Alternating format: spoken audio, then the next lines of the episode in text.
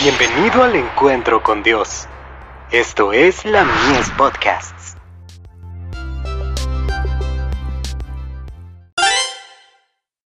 Hijos e hijas de Dios.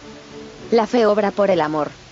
Porque en Cristo Jesús, ni la circuncisión vale algo, ni la incircuncisión, sino la fe que obra por el amor.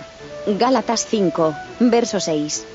Cuando presentáis vuestras peticiones al Señor, debéis hacerlo humildemente, sin vanagloriaros de dotes superiores, sino con verdadera hambre del alma por las bendiciones de Dios. Cristo siempre sabe lo que atesora el corazón. Debemos venir con fe en que el Señor oye y responde nuestras oraciones, porque todo lo que no es de fe, es pecado. La fe genuina es la que obra por el amor, y purifica el alma. Una fe viviente, será una fe que obre.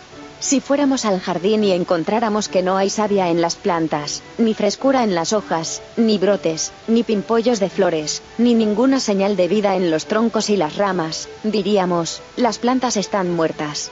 Desarraigadlas del jardín, porque son fealdad para el suelo. Lo mismo ocurre con los que profesan el cristianismo y no tienen espiritualidad.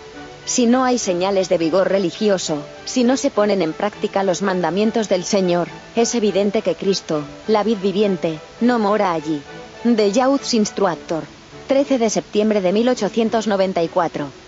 La fe y el amor son los elementos esenciales y poderosos que obran en el carácter cristiano. Los que los poseen son uno con Cristo y están cumpliendo su misión.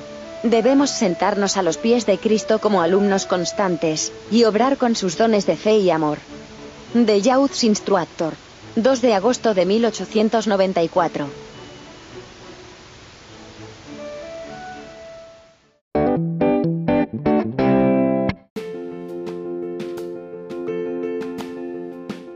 Visítanos en www.ministeriolamies.org para más contenido.